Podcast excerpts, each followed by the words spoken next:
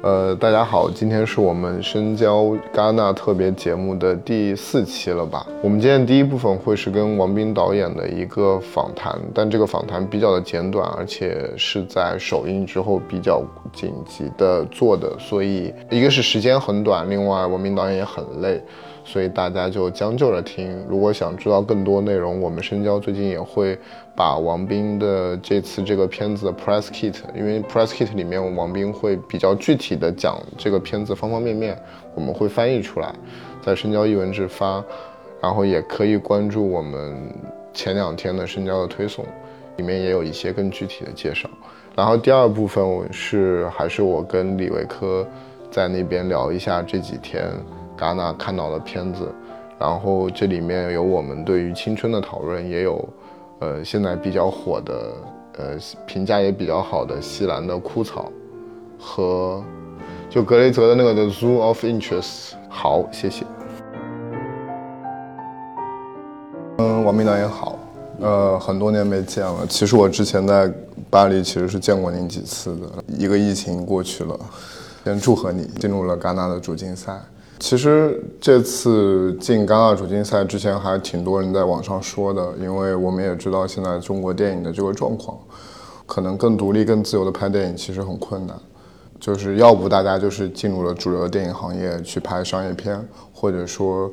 嗯，做一些更大的项目，但是像之前呢，很多，特别是 SAFE 结束之后，其实就不太有所谓中国独立电影了。所以大家也觉得说，好像您这次入围也是一个很大的一个鼓舞。呃，我知道这次其实青春是个比较大的项目嘛。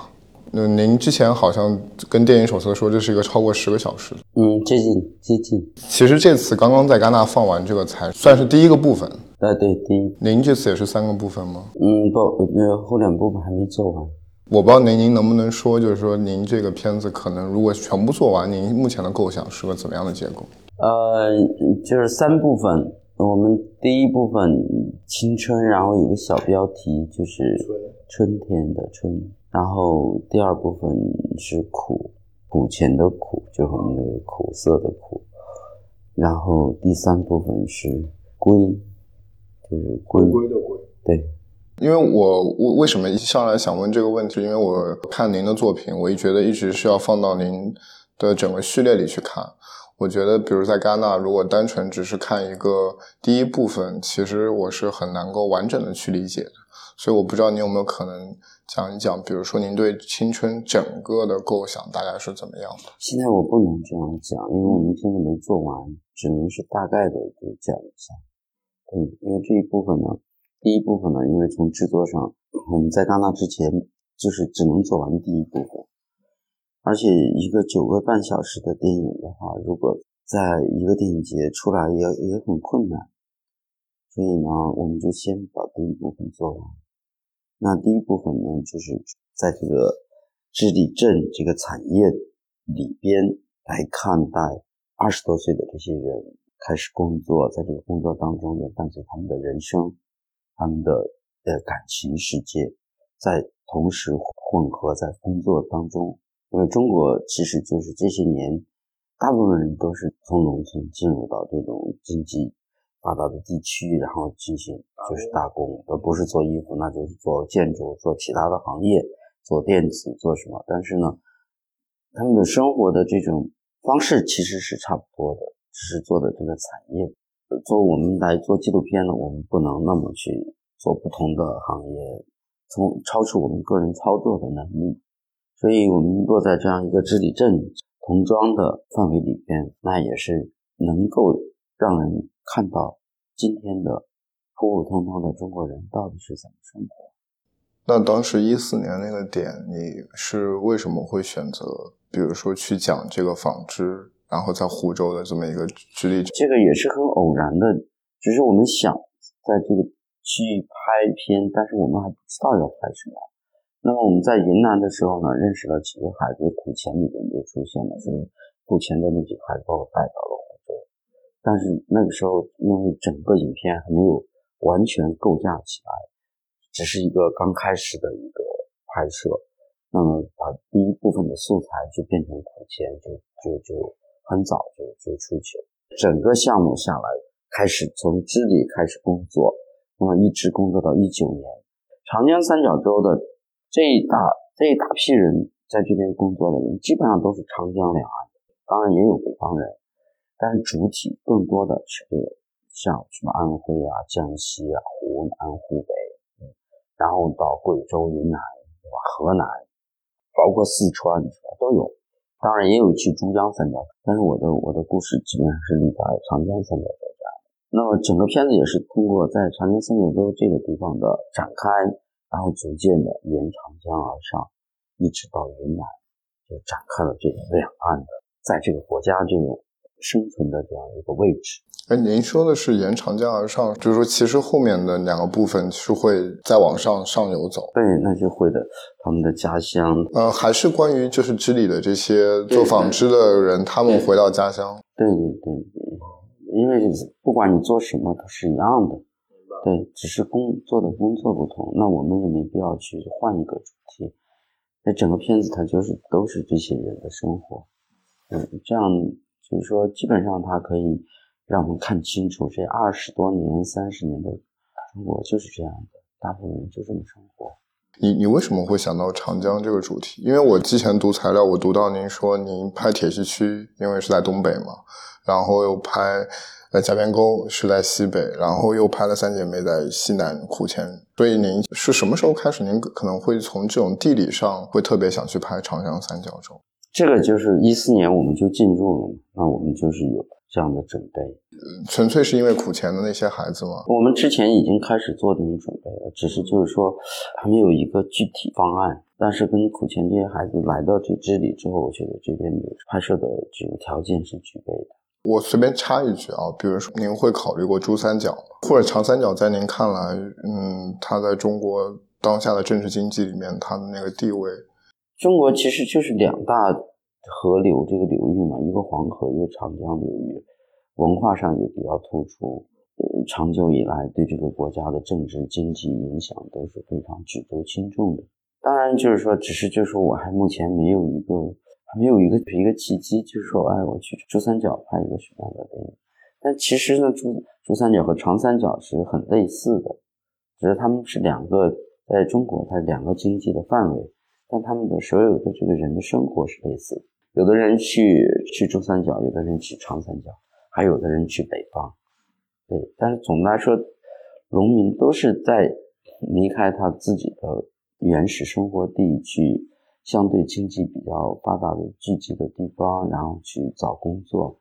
这就是这三十年中国人就是这样。而且长三角呢也很特别，也也是一个从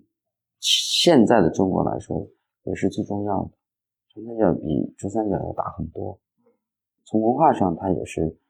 对中国现代的这种应该影响，从从一百年前就开始影响，也是很大的。所以我希望完成一部电影，但最终也是完成。呃，我我能不能这么理解？就是说，在处理完，比如说像贾边沟关于中国的历史性的一个问题之后，其实你也是试图在理解当下的中国发生的很多事情，通过打工这件事情。对，因为所有人都在打工，打工变成一个就是一个常态。对。然后结束之后，我看到好像是有六个摄影师。这个片子对，包括我。当然，我其实知道你前面的一些作品也是有几个摄影师的。我很想知道，就是您的具体的工作，比如说你们六个摄影师，你给他们会有一些，就是说核心的拍摄原则，就是形式上的统一性。形式上肯定也会，因为一个题一个题材，它的那种针对性，它没有更多的方案，那就是根据当时的条件，它的可能最优的一个方案是什么。因为我在那边就更熟悉，另外还有这么多摄影师，他不是说一直会六个摄影师，就是是阶段总共加起来，从一四年到一九年，总共是差不多有这么六个人。对，因为有有的人他干上一年，他就他没有时间再去来做这个工作了，那就他就离开了，然后再换新的人上来，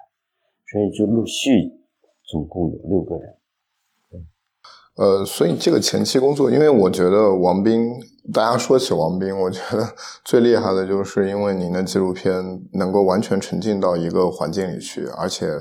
大家似乎都忽略了这个摄影机的存在，然后你就能够栖息在那个里面。所以这件事情，我很好奇的是，你是从一去那边就开始拍，拍到跟他们熟熟悉到说是他们已经完全忽略了摄影机，还是说你自己是用什么方法？没有方法，说实话，这个真的没有方法。我们去的真正展开的第一天、第二天的素材就在影片的开头，也就是任何片子都这样，就是没有这种。不会说我们像拍动物似的，然后我们去先让人适应这个摄影机，没有这个过程，因为不需要，我们都是人，我们相互是沟可以沟通的。那 别人愿意让你拍，那就马上就可以拍，所以我从来没有这个障碍。哎，所以你们最多的时候，比如说有几个摄影师在在拍这个戏？多我们就是三个人，就是基本上是最简单的设备加一个前置的声音设备。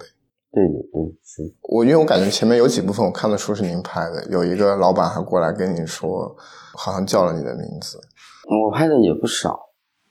对，但是别人也拍的也不少。我们大家都很努力，说实话，每个人，呃，能写在这个摄影这个这个名字写上去的人都很努力。就事实也是，要不然 如果是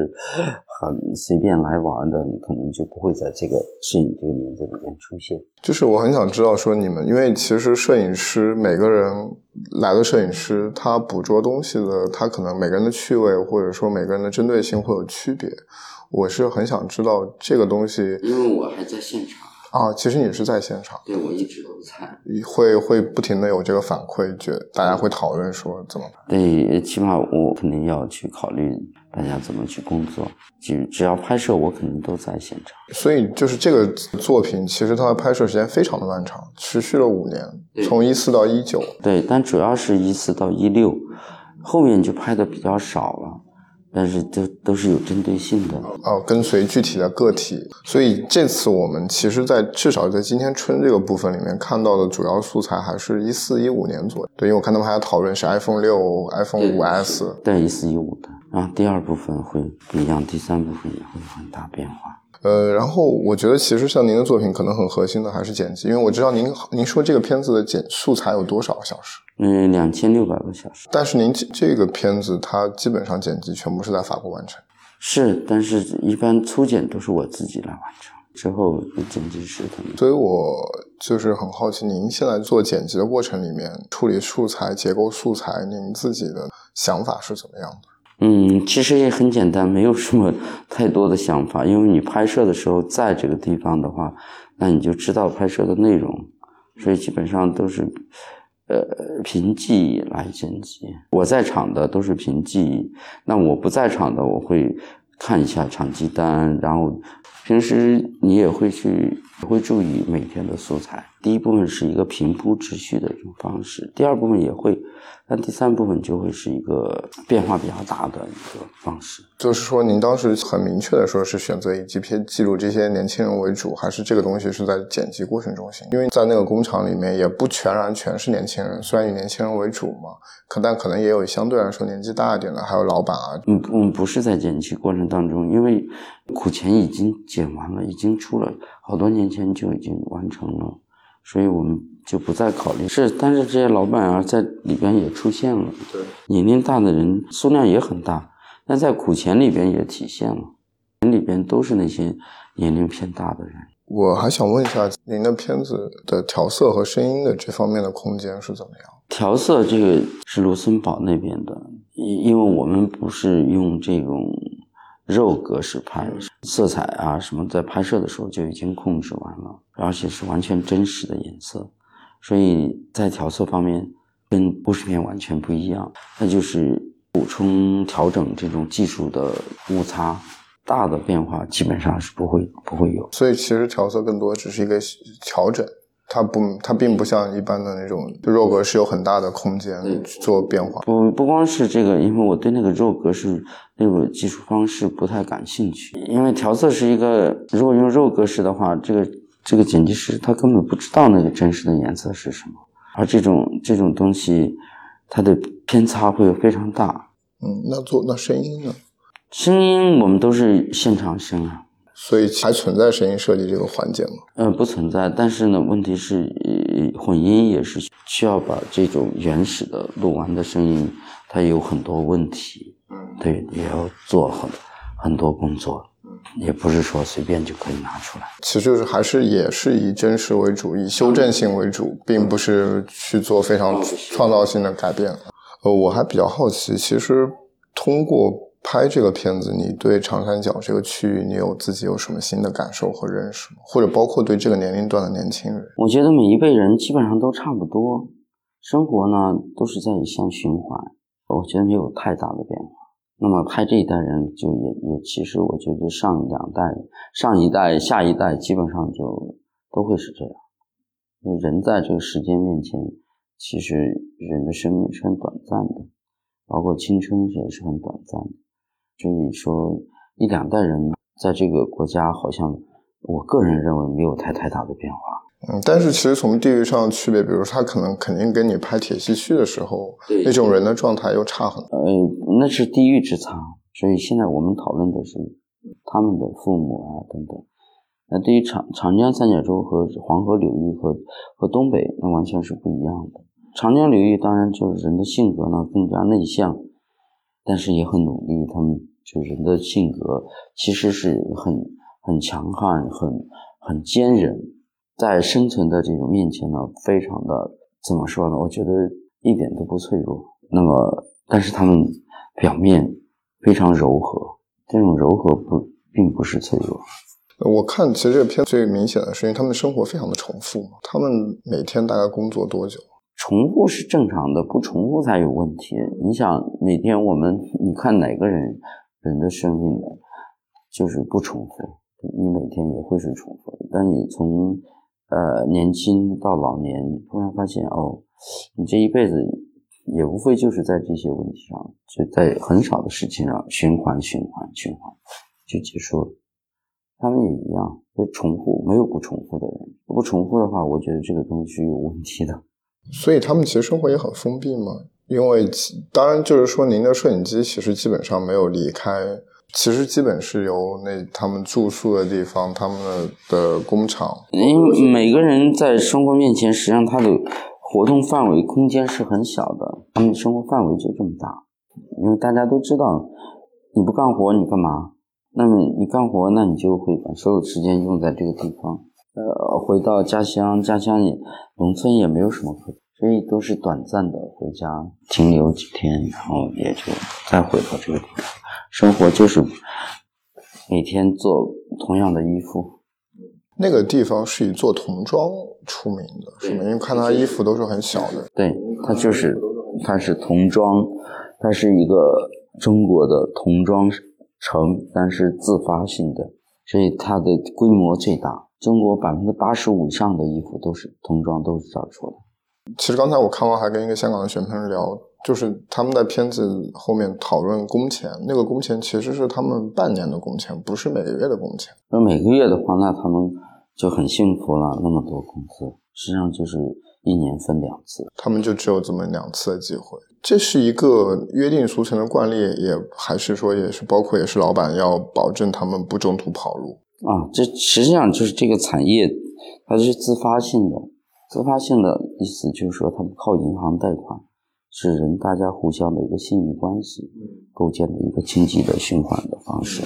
呃，工人也是这样子，他半年结工资，老板给老板半年的经营的时间，等老板把这个半年钱半年之后赚回来，然后再结给他们。但是其实这些工人可能回家以后，他他来年未必会再来这个地方。嗯，肯定有，但是是少数，嗯，否则。这几十万的工人，呃，要培训起来也很难。嗯，他能常年保持这些人始终这么多年这个产业运转，那不可能，大部分人都不来了，那这个产业就断了。然后我感觉，其实这些年轻人之间最核心的东西，可能还是那个年龄段最关心，比如是情感、男女朋友啊。不一定，对，这只是影片在第一部分里边关注的。然后我也想问，比如说你在法国的生活大概是个什么样的状态？我都没来得及想，来了就是工作，一直赶这片子，赶到现在终于把这片子今天才放出来。后两部还没完，所以所有的时间都是在在考虑剪辑啊，考虑赶紧把这个片子做完，所以基本上个人的我还没有考虑这方面的事情。你我很好奇的是，比如说，因为您现在的作品其实有有有很多法国团队在参与嘛，觉得在法国这边现在做电影的状态和你在中国区别大吗？好像没有什么区别。我我我我的适应力很强，也也很好像也无所谓。呃，我们想在巴黎拍一个片，然后马上就决定去拍了，拍了也就拍了。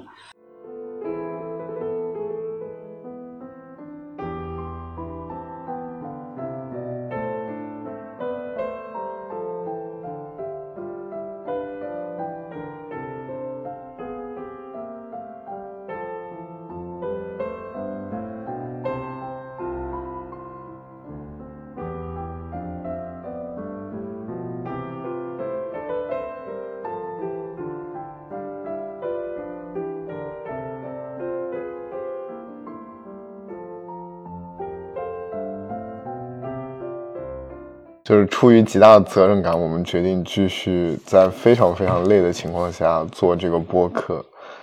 首先是一个噩耗，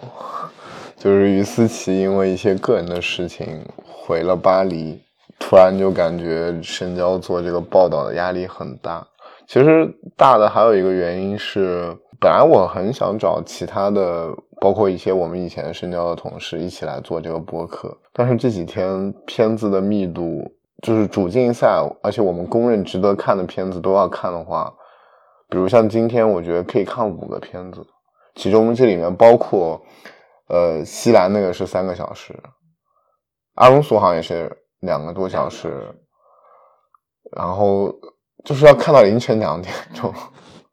就真的太崩溃了。然后早上你七点还要起来抢票，我今天就是已经放弃了最后那个。今年戛纳的安排。也不是不合理，是因为我觉得他们选片选的太多了，而且今年的片子都尤其的长。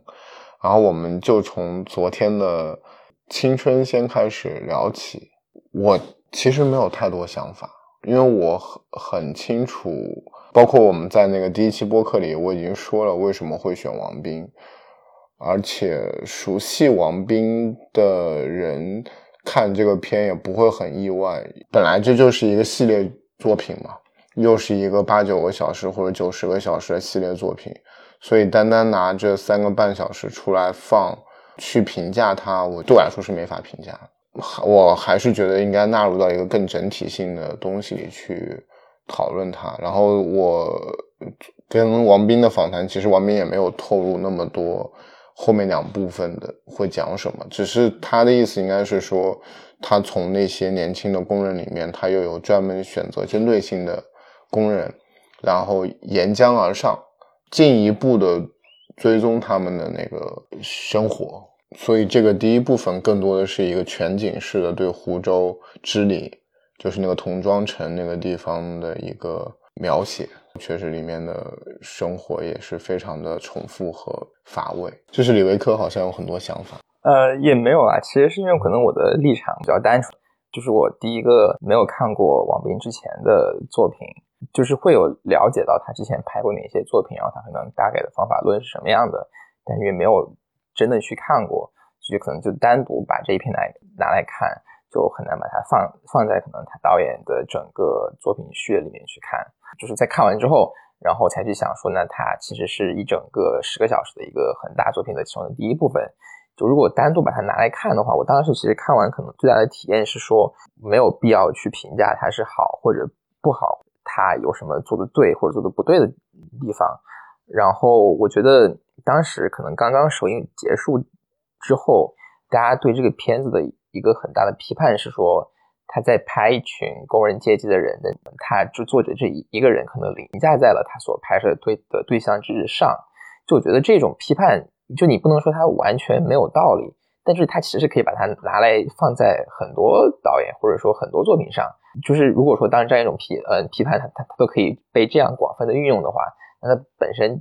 其实就没有那么大的意义。但是也不是说这种批判本身就没有道理，呃，其实只是说我们去看这样一部呃作品，然后当它被放在就是路米尔的大厅里面来放，然后大家可能有这样一群非富即贵，然后也是很有特特权的一群人，可以从全世界各地飞来这里，然后来去看三个半小时，他们可能这辈子都不会再去关注的人群的生活的时候，它本身就是把我们可能世界上的一巨大的撕撕裂，就这样非非常活生生的就被放在了你可能眼前最直接的地方。然后我觉得我，呃，我当时看完之后，还是可能是我当时可能在呃我们戛纳博客里聊那样说，就是电影节或者电影它本身就不是一个所谓神圣、所谓高雅，它可以完全的为艺术、为一种纯粹的艺术奉献的地方。它本来就是一个掺杂着这个整个世界上大家可能会有的这样一些冲突和各种罪恶的系统的在里面同样在运作。不管是电影还是电影节，当我们可能有这样一种意识，再来去看他拍的这个东西和他被放在嗯戛纳来放，然后放在一个这么富丽堂皇的一个大厅里面来放的时候，我觉得嗯再去把它作为一种可能是一种开始沟通对话的场嗯场所，可能相对来说，我觉得是一种更平和的去接近它的一个姿态。然后关于这个电影本身，其实我觉得。呃，我看完的最大的感受就是，我们可能很难去界定一种说导演在用一种非常平等、呃平视的视角去观察这一群人，然后他没有侵入他们，因为本来其实摄影机它本身的存在就有了一种权力关系，那么它就有这样一种从高到低、从有权利者到没有权利者的一个关系，特别是当他还拍的是一群工人阶级的时候，但是我觉得。呃，至少在某种程嗯程度上，他献给了他这么多时呃时时间去拍呃拍摄，然后把他们的生活也以一种大家可能能够去接受的最长的时间来给大家看的时候，他就已经在去拒绝一种非常简单的呃单线的理解，这种呃理解可能是他作为一种呃苦难来消费的理解，然后也可能是把他们的生活呃浪漫化的一种理解，他本身就在去拒绝。这样一种能够被归类、被大家去解释的想法，然后当它不能被这样去简单的消化、被理解、被言说的时候，它可能就会给大家去观看的的这些人来提供一个去提供一种对话的空间吧。然后虽然它不一定真的能对这个世界造成任何改变，它可能至少是一种让对话和让思考发生的。地方是刚才说的那点挺好的，就是说，包括戛纳把这个片子选到主竞赛，很重要的一点就是，它其实是把中国年轻人那样的一个世界一个很小的角落里面，比如说，可能对于一个在纽约生活的知识分子，他完全没办法想象的一个生活，在戛纳，他用这么一个 highlight 最高亮的方式，让你有机会沉浸进去。这三个半小时，让你看一下一个中国的年轻人，一个打工人吧，他的生活是怎么样的？当然，我相信可能那天王斌那场放映，其实也很多人，可能有一半的人都是一边看一边退场。当然，这个退场这个事情在戛纳是很常见的。我之前看侯孝贤啊、聂隐娘啊什么，也都是大量的人退场。但凡是偏艺术一点的、闷偏一点的，都会有很多人退场。嗯，但即使他退场了，他可能也看了二十分钟，或者看了一个小时，看了一个半小时，他其实都对这个生活有了一个沉浸和体验。我觉得这个是王斌出现在主竞赛特别重要的意义。就像他之前的作品，无论是讨论可能关于中国的一段历史也好，或者像铁西区最早的那种，他都在用这样的一个方式，让另一个文化和国家的人。有机会通过电影院这么一个很奇妙的介质吧，获得一种跟他人生完全不同的体验，所以可能这个就是它的意义之所在吧，因为它基本上遵循的是完全不介入的拍摄嘛。对，它确实在给我们的时代和历史留下影像和视听层面非常确凿的一个存在过的痕迹吧。因为我觉得有的时候看网络上的评价，我。尤其是当他进入主竞赛的时候，我太会觉得，呃，是王斌反过来在给大家的评价做嫁衣。就这个感觉让我不太舒服。就是最后大家通过评价王斌这件事情在体现自己的存在感，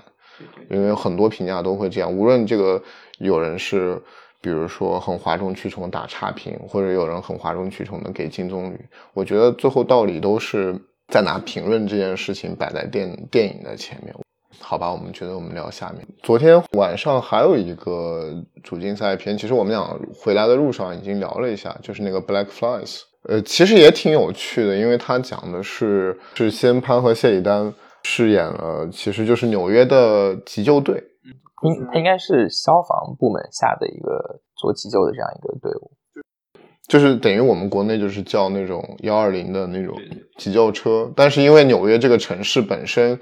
或可能会叫这个东西的，就是都是一些很边缘的人群，然后有非常多的罪恶和犯罪发生。因为我今天看到法国媒体给的评价特别的差，我能够预想。然后这个片首先是一个法国导演拍的，但他是在美国拍。这个导演也是一直拍类型片。我是觉得他至少视听层面真的拍得很好。他的前面的一个半小时让我非常的沉浸，就是一个事件紧接着一个事件，然后你会跟随着这个谢里丹和西恩潘这对搭档，会深入到纽约的各个社群里面，而且有些真的是非常的焦灼，啊，我觉得很好看。但是确实，这个片的问题就是在于，就我们国内说起来，就是离场感稍微糟糕了一点，因为它离场感到最后，它突然变得很伪光正，然后加上了，还加上了一个，呃，很类似于我们国内主旋律电影的那种一个片子，还讲说啊，美国的消防部门的这个急救队是怎么个状况，他们我们要向他们致敬什么。我今天碰到人聊天也是，大家好像对这种这种手法的结尾都很不满意，但我是觉得那个片子有它值得看的地方，而且。因为我我其实没去过纽约，但是就是这个东西还蛮符合我对纽约这个城市某些方面的想象的。然后不是昨天也跟我讲，你你希望它展现纽约更多元，对吧？对，是的。其实一方面是我觉得他有很好的抓住，就是纽约的那种。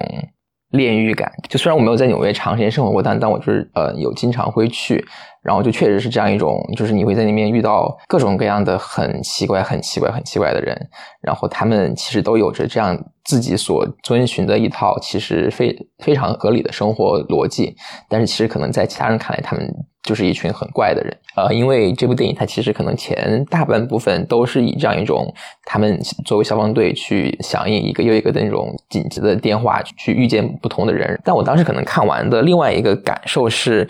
有有一点陷入到一种二元的说，他在拍的时候就是拍主角的那种在呃紧张感呃里面用很多的音效的叠加去放大环境音，然后去用很快速的。呃，剪辑去烘托那种在生理上面那种焦灼感，然后另一面就是他们因为去经历这些事事情，在事后的那种麻木也好、抑郁也好，那种非常绝望那种的情绪，他就很快的在这两种之间互相切换，可能在中间少了一些。我在想，就比如说它里面会去讲说，谢里丹这个呃男主是一个住在纽约曼哈顿的中国城的一个人，然后他平常会怎么上下班，他自己可能平常上班的时候会看到哪些纽约的街景，会。听到可能除了警笛声和它里面大量出现的那种，就是地铁和火车划过轨道那种特别大的声响，这两种声响确实是在纽约非常就是日常就会听见。那可能除了他们之外，他的日常生活是什么样子的？我可以先很日常的去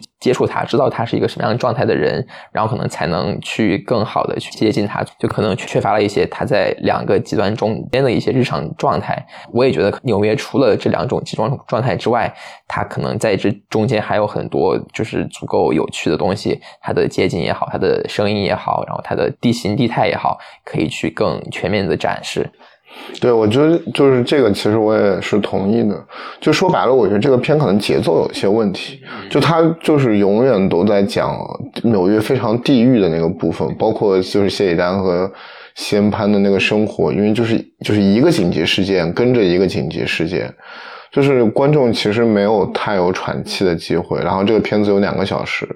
就是你不停的叠加，就是不停的加 buff，就最后你可能就会有一点点疲倦，对，精疲力尽的感觉。对，如果说你中间确实可能有更多日常的描摹，反而这个人物也许也更立体一些，然后观众也有机会做一个调节。你先讲那个 Sweet East，首先可以给大家介绍一下双周我很喜欢的那个片子 The Sweet East。现在豆瓣上翻译成《甜蜜的东方》，导演是先 Price Williams。且我今天看豆瓣上蛇在主以说他很有名，他还是个不是美国工会的摄影师。然后这个片子的编剧是一个职业的影评人吧？哇，我那部我真的超爱，那个那个就完全击中我个人，因为首先那个的 Sweet East 那个导演他是就是萨福迪兄弟的摄影指导，然后大家就大概可以想象他大概是哪种 Web 风格的那种导演了。但其实他比萨福迪兄弟这几个片子还要飞。他大概就讲一个美国的高中女生历练，然后他们有一个那种 trip，就是比如说去华盛顿特区旅行什么，然后他又从那个 trip 里面就是等于有点逃逸出来，然后就下面开始就脑洞大飞，就是他一上来就是到了一个非常混乱的那种酒馆里面，然后就是突然来了一个人拿着枪威胁老板，就有一个亚逼带着他从那个厕所里逃走。整个片子就是非常非常的飞，就是用了很多 B 级片的那种元素，然后就讲这个女孩就是一个男人接着一个男人的换，然后她长得也很甜美，然后所有的男性可能对她都有所企图，当然也有就是那种，比如中间有一段她碰到了一个男的，就是老师一样的人，就是至始至终很禁欲，就是也没有好像也没有要想跟他发生点什么，但是又。像是他的 Sugar Daddy，就是各种给他买东西啊啥的，呃，所以我觉得整个片子就是这么一个少女的旅程，然后特别的飞，然后影像上也用了非常非常多的介质，就当时看的就我看的非常爽，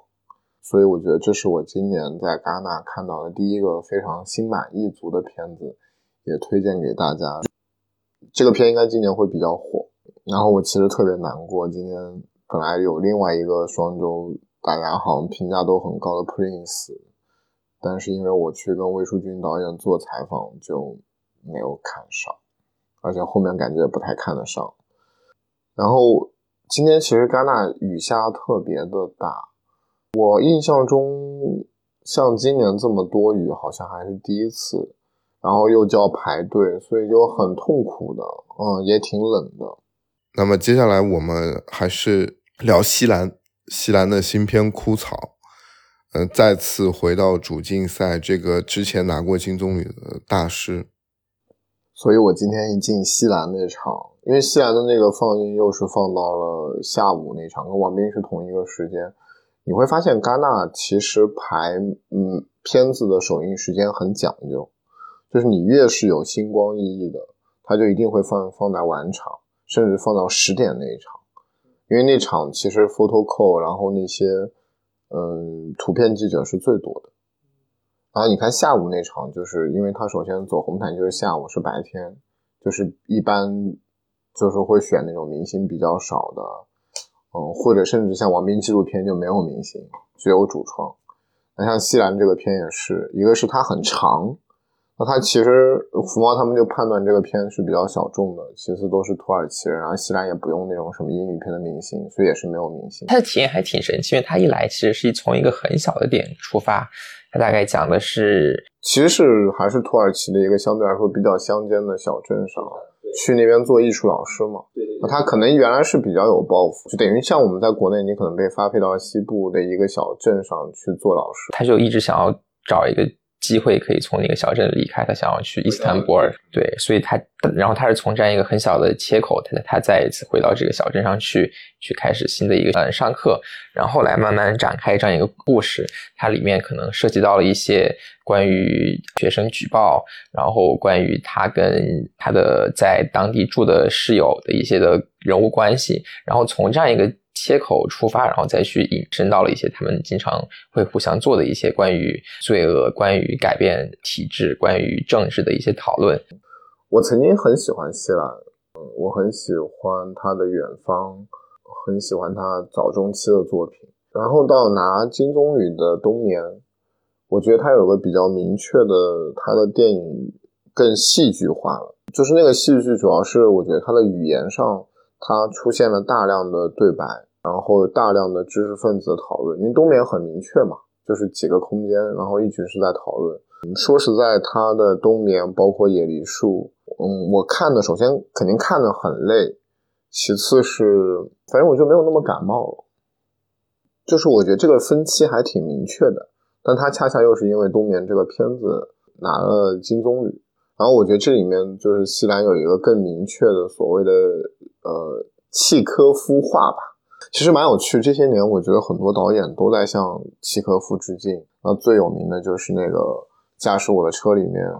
我是觉得滨口龙介用的都很笨拙。John m a c a 里面把把万尼亚具有这个文本，首先是放在那个车子里面反复的放，然后西岛俊秀重新导的那个版本的戏剧也是万尼亚舅舅，就是如此直接的在使用这个文本。然后我当时看着就是觉得有用的比较的，一个是匠气，还有一个是我觉得就太有点书生味了。就是西兰看这部，其实我一上来看的体验也不是很好。一个是因为我很累很困，就是在雨中站了很久才进去，一上来又开始是长篇大论，开始就是讲话，包括我确实开头部分我也是有一点点睡着，但是我越看很奇怪，就是这一部我觉得它很好看，它一直吸引着我看下去，然后他们就是出现了一个我觉得非常有意思的三角关系。使得他们前面的那些非常关于政治、经济、关于国家、关于人性的讨论，突然变得立体和丰富了起来，而且这个三角关系，呃，进一步引发了他们其实从行为上的一些变化，然后使得他们不再是纯粹的一个讲道理，然后这时候又出现了一个非常非常妙的，我觉得西兰在里面玩了一个很有意思的东西，大家自己去看，就那刻确实是把我惊到了。之前我看西兰冬眠也好，野梨树也好，我一直在思考说，电影这种媒介上，西兰要去做这种就是戏剧的，或者说非常语言的艺术，是不是一个好的方式？我其实这个问题我一直有怀疑，但到了这里的时候，我突然觉得那种魅力全部都出来了，所以有点激动，看完就给了五星。就是我真的能感受到，嗯，西兰在用这这样的一群土耳其的知识分子，就像是白银时代，就像是契科夫，就像是陀思妥耶夫斯基、果戈里那些最经典的文学，呃，就是俄罗斯知识分子永远在那边讨论的东西。他在可能头两小时都会有一种很强烈的。沟通障碍的感觉，他作为一个有这样一种抱负来到一个乡间，然后想要通过教育来改变世界，来给大家种下一颗所谓教育的种子的这样一种心态，然后想要去跟当地的人形成沟通的这样一种感觉，但是他好像这种沟通一直是失效的，所以他们在可能。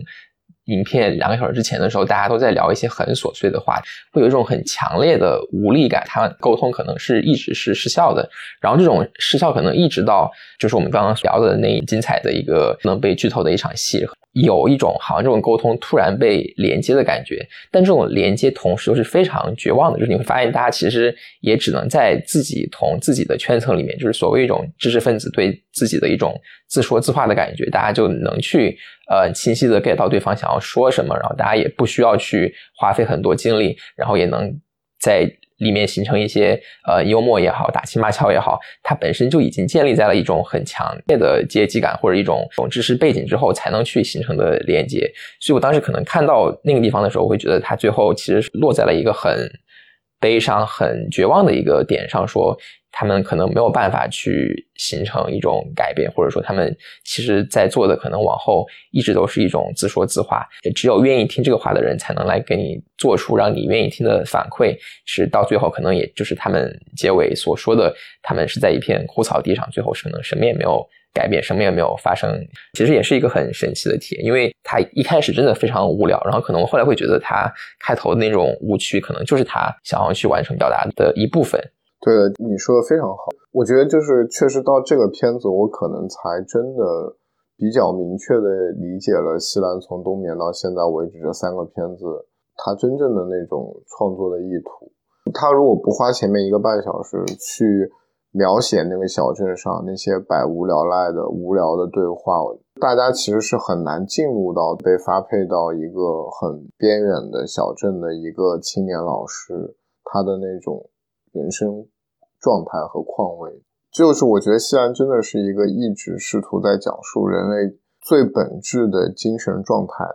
而且这个精神状态，我觉得就像是曾经被白银时代的俄罗斯作家写过的一样，它就是人类的那种不可沟通性、那种误解性、那种不可互相理解性，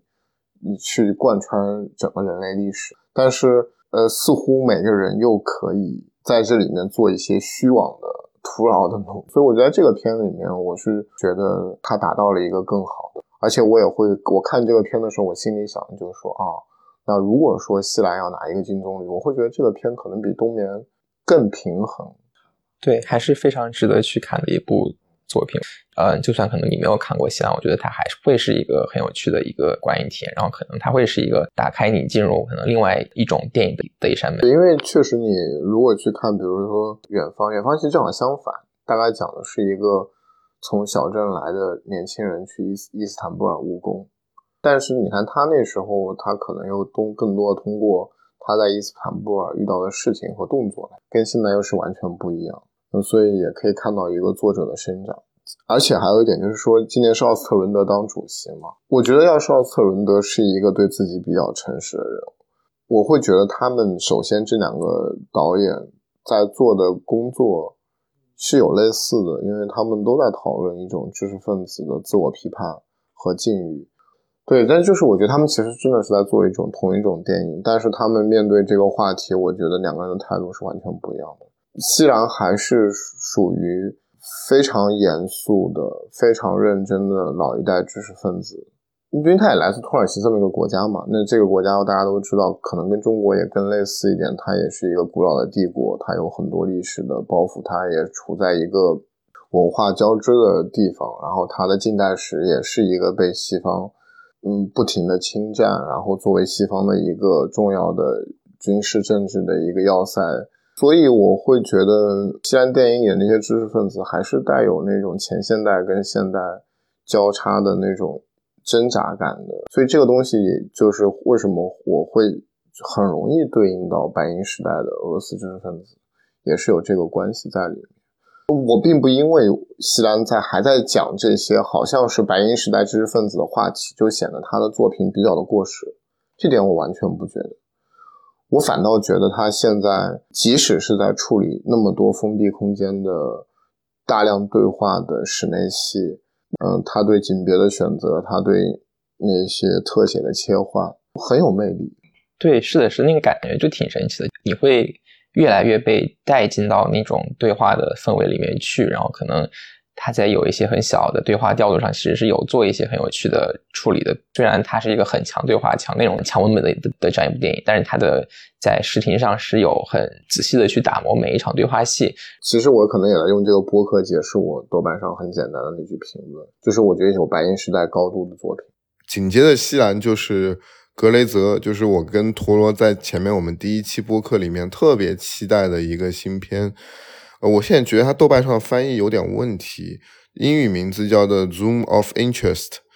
呃，就是什么利益的区域或者怎么翻译，我也不知道。嗯，可能是我太累了，但是因为我看到就是大家还都挺喜欢的，我可能就没有太能 get 到在这部里的那种惊艳的感觉。就就我当时看的体验是，他有一个非常直接、非常确确定的一个他想要去做的一个美学尝试。呃，在形式上是非常自洽且统一的，他在用这样一种形式来完成一个关于纳粹德国的一个表达。然后我当时可能看到中间的时候，就会觉得会有一点疲倦和重复的感觉。但我觉得就确确实很有可能是因为我当时的观影状态没有那么好啊。我可以先大概讲一下这部片，它在描绘一个在纳粹德国的奥斯维辛集中营的周围修建的乌托邦庭院一样的，然后供纳粹的军人和他们的。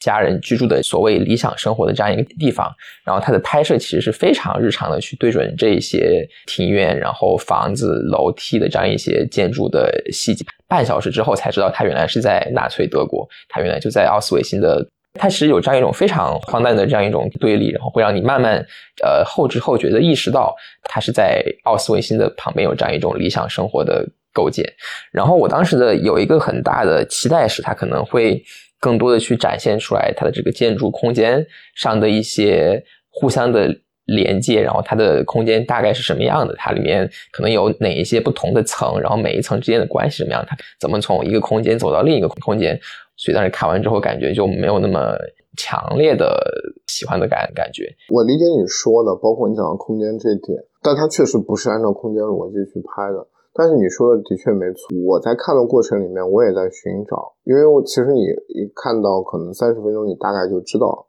他大概这个片子想做一件什么事儿，因为因为他其实就是要产生这种跟他们说荒很荒诞的对比，一边是奥斯维辛，而且他其实一直是用背景声把奥斯维辛里面那种人类最惨绝人寰的地域性的东西，它其实是放在了背景音的那个深处，而且那个声音一直铺在最底下，一直都有。然后另外一边是大家可以想象的，呃，倒也不是乌托邦吧，但就是反正是那种非常有秩序的，有点像是战后美国的那种郊区生活的德德国的一个管理纳粹集中营的一个军官的家庭生活。首先，我是我还是蛮喜欢这个片的，我相信这是关于纳粹影像里面最独特，但是会给我留下非常深烙印的一个片子。因为其实关于纳粹影像，比如说最有名的。辛德勒的名单，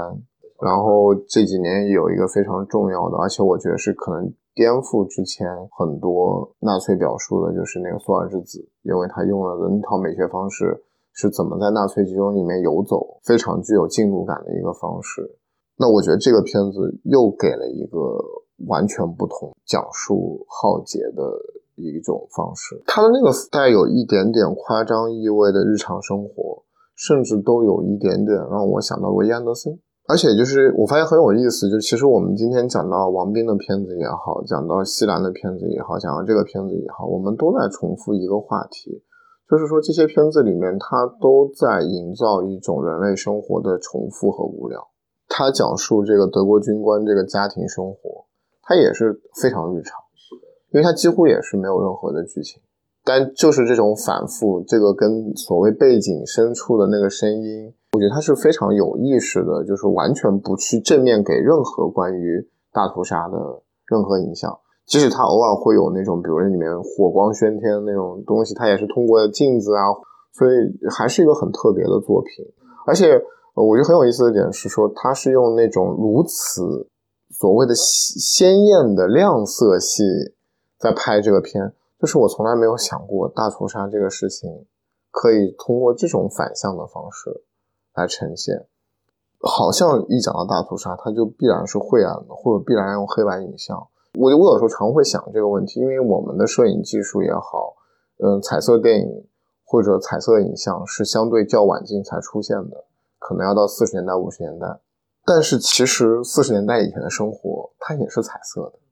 因为我们有的时候经常看到一些老照片，嗯，它人工上色以后，它那个效果大家会觉得很震惊啊，